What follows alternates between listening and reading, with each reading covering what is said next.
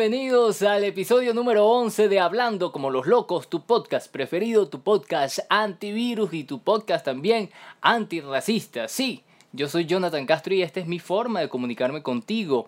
Hoy hablaremos sobre las protestas en Estados Unidos, hablaremos de la red de hacker anónimos y la lista de pedófilos que lanzaron por ahí.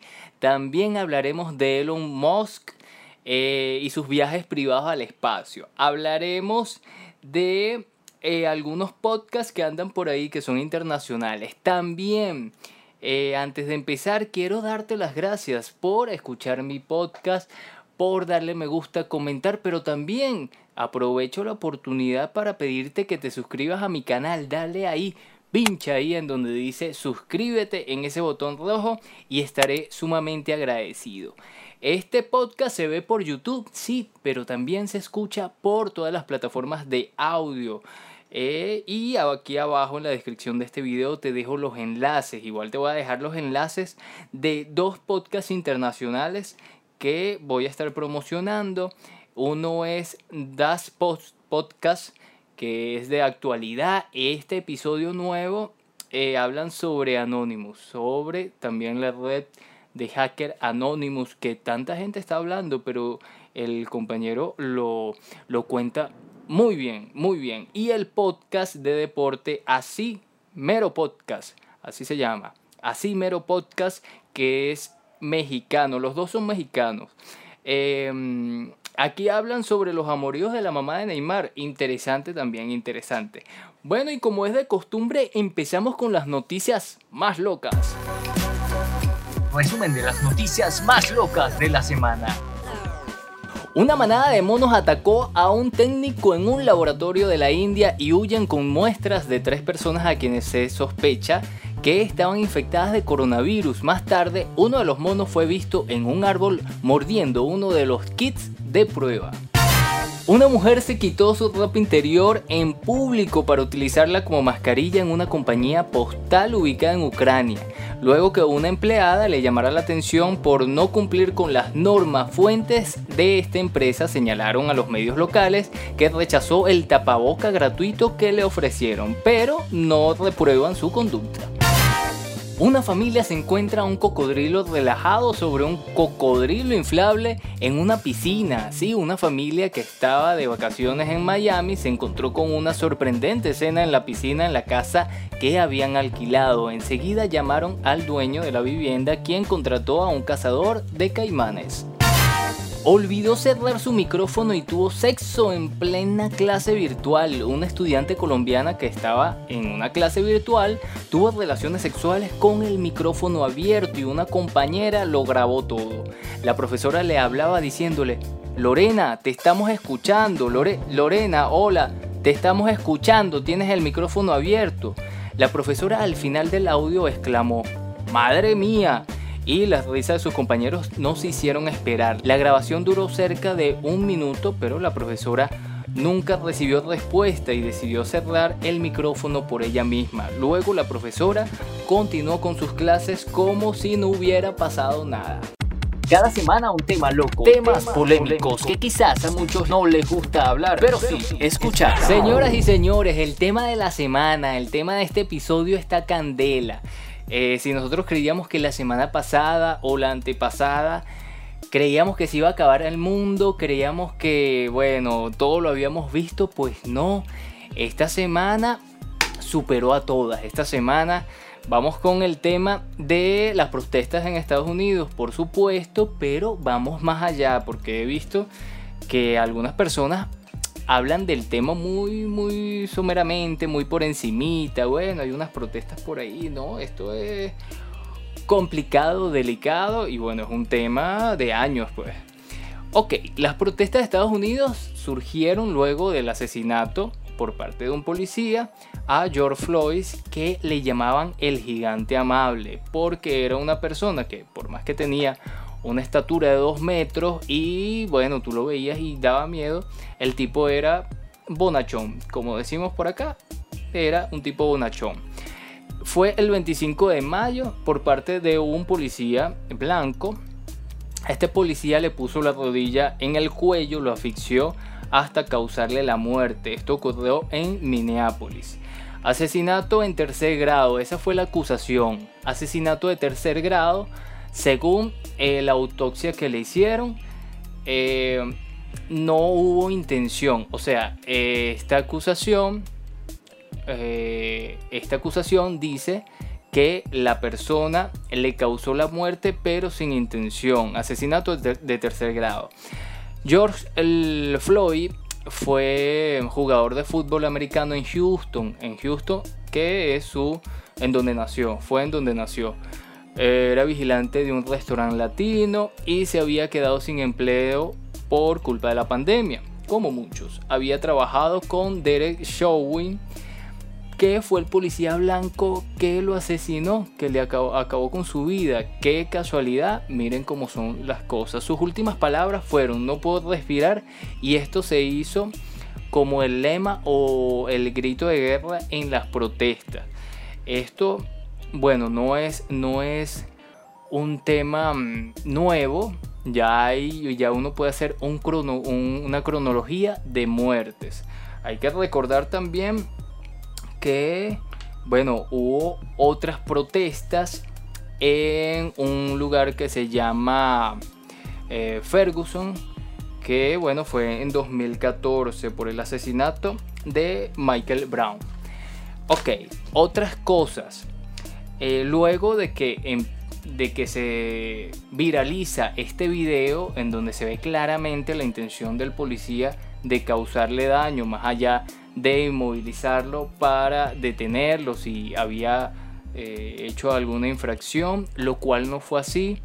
Eh, y lo cual tampoco él se resistió a la autoridad porque es una teoría que pudiera estar por ahí y esto en los videos no se ve nada de nada. A partir de aquí surgió varias iniciativas de movimientos sociales con diferentes etiquetas en las redes sociales, específicamente en Twitter, eh, y bueno, esto también, y aquí sí yo vengo con una opinión bien directa, que es la cultura de la violencia en Estados Unidos. O sea, puedes ver diferentes documentales, puedes ver diferentes trabajos en donde Estados Unidos es un país violento culturalmente. El presidente de los Estados Unidos, el presidente Donald Trump, lanzó la Insurrección 1807, que es una, una ley de 1807 que le permite desplazar dentro del territorio norteamericano militares. O sea, al que, al que se esté por ahí fastidiando o preso o pueden hacerte lo que sea.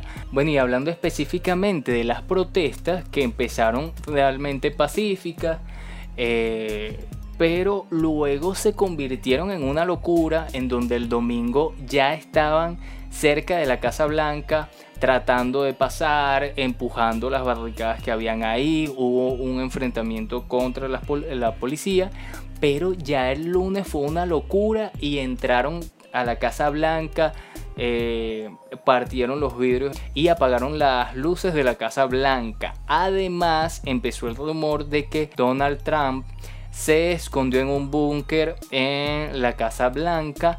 A partir de ahí viene la locura. ¿Qué pasa? Que resurge un nombre que es Anonymous, que es el nombre de, esta, de este grupo de hacker que en el escándalo de Wikileaks con Julian Assange, en donde se mostró documentación sobre la guerra de Irak, sobre algunos eh, bombardeos a periodistas y esto fue una locura.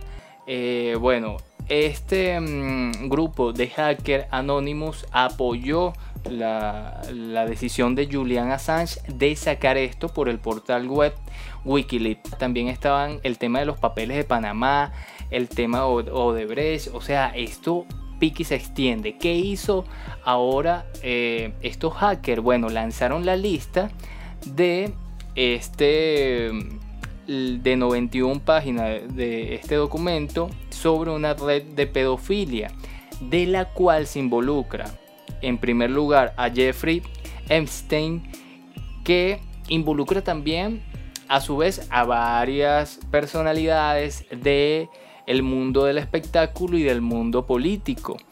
Pero él murió, se le acusó, iba a juicio, pero murió antes, el 10 de agosto del 2019, supuestamente por suicidio. Pero quedan las dudas, ¿realmente se suicidó o no? ¿O sí? ¿O no? ¿O sí? Bueno, ¿qué más sacó Anonymous? Sacó un audio de la última llamada que haría Michael Jackson. Yo la escuché, está interesante, pero no sabemos. No sabemos si la veracidad de este audio. Él dice que hay personas que lo quieren involucrar, hay personas que lo quieren matar, que puede ser eh, de la forma que sea, puede ser que lo están acusando o pueden argumentar que él murió de sobredosis. Eso lo, dice Michael Jackson o esa voz, que no sabemos si es Michael Jackson, pero es como una grabación de emergencia, como el 911, bueno, así. Eh, también hablan sobre la princesa Diana y todo lo que tiene que ver con la reina de Inglaterra, en donde la muerte de esta, de Diana fue, o sea, todavía no se ha develado, dicen que es la reina de Inglaterra que la mató, también surgen nombres como Justin Bieber y su video en donde supuestamente él también lanza algunos, algunas imágenes ahí dentro de ese video, el último que sacó, muy famoso, en donde también denuncia esta, esta red de pedófilos. Además, también está involucrado el DJ Avicii, que igualmente eh, dijeron que se había suicidado y todo queda en un gran interrogante con respecto a este tema. Ahora les quiero hablar de Tulsa, Oklahoma de 1921. ¿Qué es esto? Bueno, este es un hecho, esto es historia norteamericana. La gran matanza de Wall Street de negros que Estados Unidos quiso borrar de su historia. Cumple 99 años en este, eh, en este 2020. Los disturbios de Tulsa, en los que la mayoría de la raza blanca arrasó con la próspera comunidad de negros, fueron, fue silenciada hasta 1997 y han servido como base para el argumento de la serie Watchmen, una serie muy buena, una serie que a mí, bueno, yo no, no veía cómics, no, no, no, me gustaba nada de, de este tema de superhéroes y DC Comics hizo una muy buena película y muy buena serie. Bueno, hay diferentes eh, mm, puntos de vista y crítica hacia esta serie, pero el germen o, el génesis de esta historia, bueno, es estos hechos históricos de Tulsa en Oklahoma. Y les voy a leer ahora un... Esto es un artículo muy bueno. Ah, ya les voy a decir, ya les voy a decir.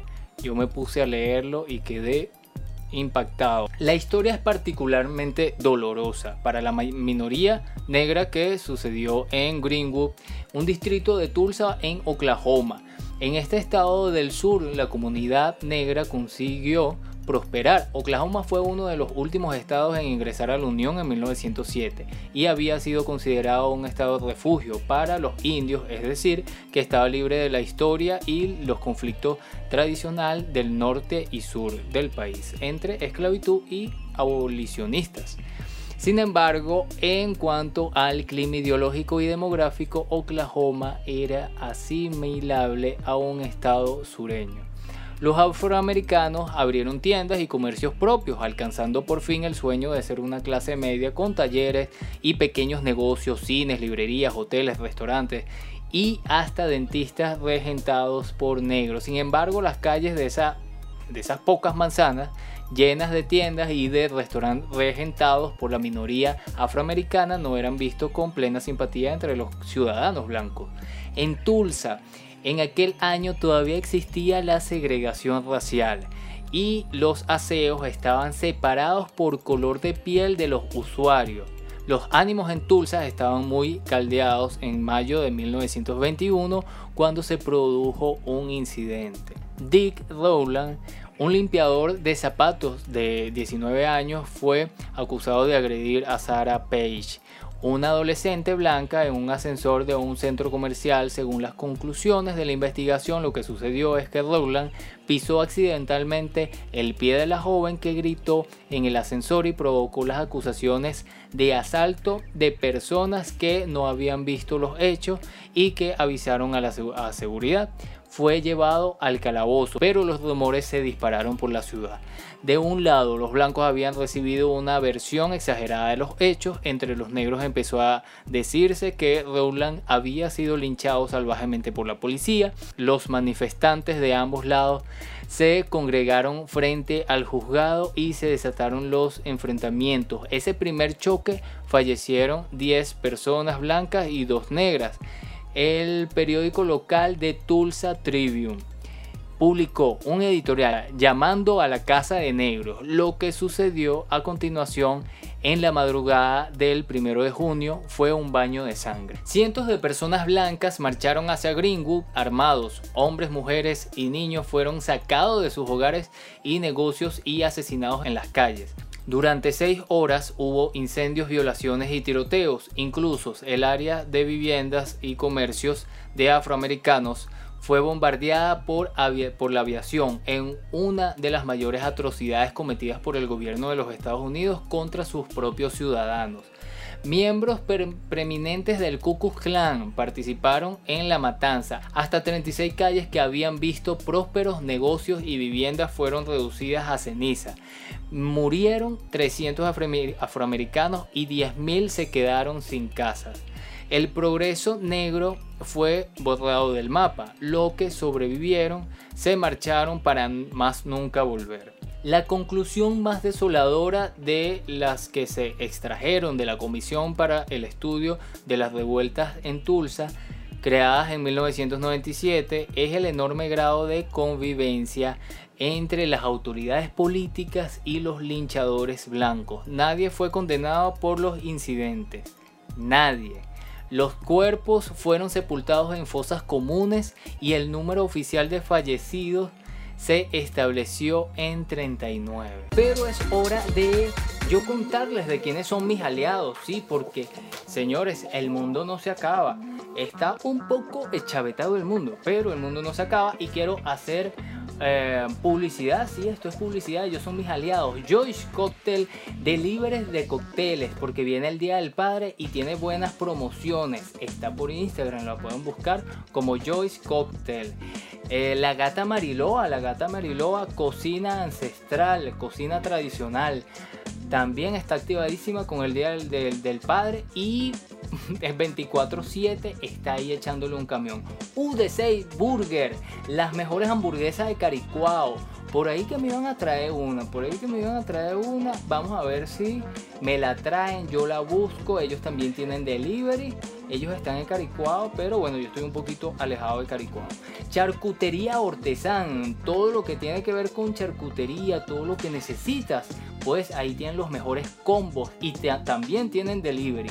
Cancha abierta, todo el mundo deportivo nacional e internacional Adanas, accesorios, zarcillos y collares con la técnica Sutash, Cazón y Arte, el sabor del mar y mucho más. Tendencias, chicas, tienda online para mujeres únicas y con estilo. Chocomango, repostería creativa en Venezuela y Colombia. Tengo por ahí pendiente una entrevista con Orquis Pérez, que está en Colombia. ¿Cómo le va? ¿Cómo le fue? Se fue para allá y empezó la pandemia. Todo eso lo vamos a hablar en la entrevista. Foto Castro, la mejor fotografía de Caracas, servicio fotográfico. Porque señores, ya estamos pasando a una nueva fase del 5x10 aquí en Venezuela. Nosotros tenemos 5 días de poder hacer nuestras diligencias, poder hacer algunas cosillas y hay un poquito más de libertad si tú quieres siempre tomando las precauciones. Necesitas una fotografía para tu trabajo, para algún proyecto, para también tus productos. También hago fotografía para tus productos. Estoy totalmente a la orden. Les quería hablar sobre estos viajes privados hacia la estación espacial, hacia el universo y más allá, por Elon Musk que es un ingeniero arrechísimo, o sea, yo no tampoco le voy a dar una biografía del tipo, lo pueden buscar por todas partes, el tipo tiene todas las empresas habidas y por haber, lo que sí le puedo contar es que el tipo dentro de sus proyectos está ir a Marte, eh, ir a ese planeta porque él está considerando que el ser humano de aquí a 10 años, 20 años ya bueno, va a haber una guerra nuclear, los virus nos van a comer a todos y él va a poder hacer viajes hacia el planeta Marte y poder colonizar ese planeta y que una colonia eh, y que un, cierta parte de la población mundial se pueda ir para allá. Bueno, bueno, entonces él se alió con la NASA para hacer diferentes pruebas. Entre esas, ¿cuál es la idea de él? De que ese ese cohete en donde él está, en vez de que todas las piezas se desperdicien después de ser lanzadas y todos los demás, bueno, esas mismas piezas pueden regresar al planeta Tierra y puedan ser reutilizables. ¿A qué voy con esto? ¿Por qué les hablo de esto? Aparte del lanzamiento que se hizo hace poco, esta semana, que fue todo un éxito, pues, y todo el mundo tuvo que ver con la cosa y todo lo demás. Pero él viene de Sudáfrica, su padre es surafricano, su mamá es canadiense y a los 10 mm, en, el, en 1992 viaja a Estados Unidos. Y bueno, ahí empieza su, su, carrera y un tipo de verdad brillante. Pero a lo que voy, cuando él estaba en Sudáfrica, él quería irse del país porque no quería servir en el ejército de Sudáfrica porque había el apartheid, que es este mm, episodio de Sudáfrica en donde prácticamente estaba dividido ese país y había un conflicto racial muy grande. Él decía que no, él por qué iba a matar negros, porque él eh, lo tenían que obligar a eso. Entonces, fíjense cómo son las cosas. Él en su tema, bueno, científico y tecnológico, que seguramente, bueno, habrán eh, habrá posibilidades de descubrir varias cosas, pero el tema de la pandemia no lo hemos podido controlar en el mundo. El tema del el racismo en el mundo no lo hemos podido controlar en el mundo. El tema de la violencia de género, de los feminicidios en el mundo, ¿lo, mm, hemos podido controlar? tampoco. Entonces, todas estas invenciones, todos estos viajes al espacio no han servido de nada porque aquí en la Tierra nos seguimos matando. Eh, por una parte gente que resiste y por otra parte gente que jode mucho. Lo nuevo y lo viejo del cine, para ver, escuchar y sentir. El sistema que tanto sabe siempre decide lo que está bien o mal. ¿Cómo decide lo que es gracioso o no? Yo volveré antes de que esta banana llegue al suelo.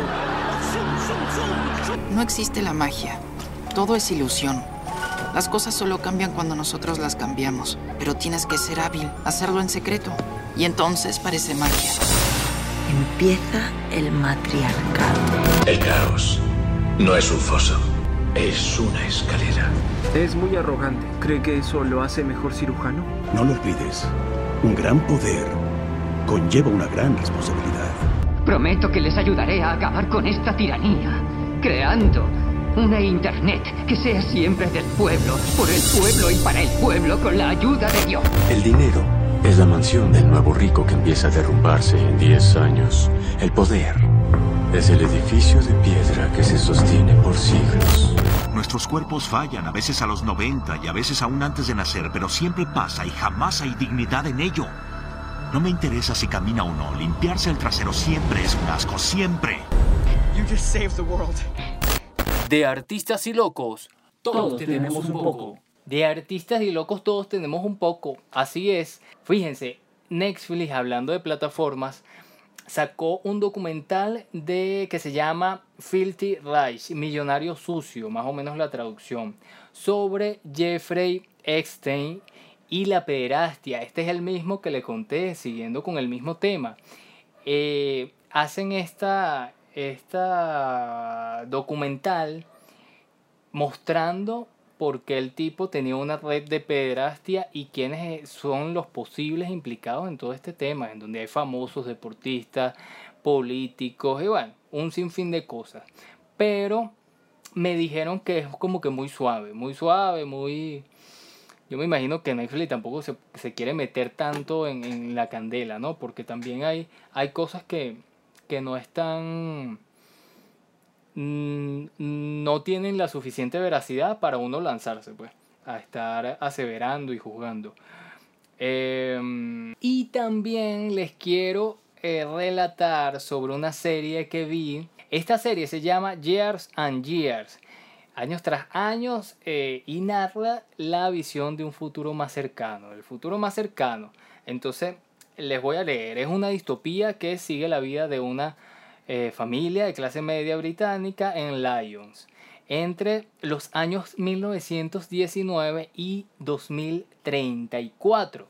Durante ese periodo vemos las perspectivas de los, de los personajes, las turbulencias que provocan en la sociedad y el avance de la tecnología, por ejemplo, la inteligencia artificial, el giro político hacia los partidos populistas de derecha, el endurecimiento de las leyes de migración y la consolidación del llama, de los llamados transhumanos, entre otros aspectos.